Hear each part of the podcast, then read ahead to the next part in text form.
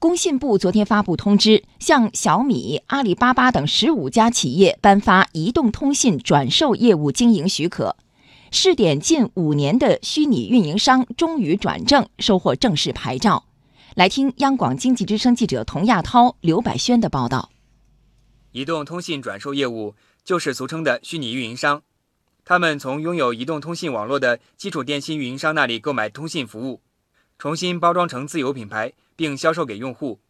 目前市场上以幺七零、幺七幺开头的手机号就是虚拟运营商号码。从二零一三年底首批牌照发放以来，共有四十二家企业分五批获得了虚拟运营商试点牌照。此前公布的试点期是截至到二零一五年十二月三十一号，不过后来因为种种原因，直到今年四月底才宣布试点结束。昨天，阿里巴巴、小米等十五家虚拟运营商收获正式牌照，终于转正。上海社科院互联网研究中心首席研究员李毅说：“延期的一个重要原因就是电信诈骗。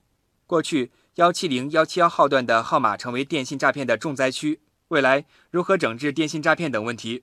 将成为他们转正后的关注点之一。包括这个电信网络诈骗猖獗的原因啊，可能这个有关部门这个考虑到这个问题啊，所以这个延缓。对民众来说，对于虚拟运营商来说不太好的情况，就是接到这个幺七零的打头的啊，一般的人的反应就哎，好像是来路不太正的，基本上就拒接了。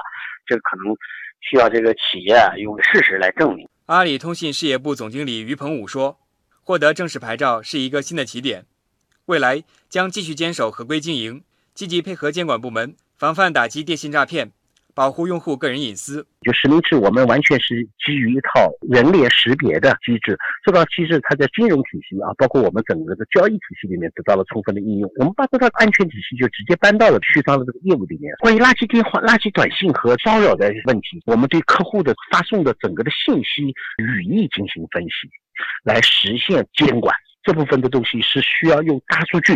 需要用 AI 才能够有更好的解决。李毅认为，拿到正式牌照以后，未来虚拟运营商之间的竞争将会更加激烈。